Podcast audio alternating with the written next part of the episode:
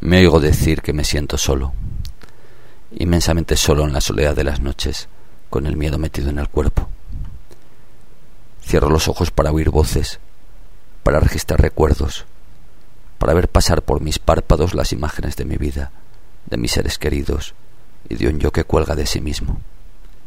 Me arropo para robar un poco de calidez al edredón, para sentir en mi cuerpo algo parecido al calor humano, que no es más que el calor de mí mismo derivado a un trozo sintético que es prolongación de mi existencia. Agotado, me siento despertar en el sobresalto de la noche, incorporándome para cerciorarme de que existo, de que hay luz artificial en algún resquicio de la noche, en algún resquicio de mi alma. Me duermo por obstinación y por obligación, insertando la voluntad en la oscura noche, alejando con los varapalos de la insistencia los monstruos que acechan en las tinieblas. Sueño con los días que vendrán. Me despierto y sueño.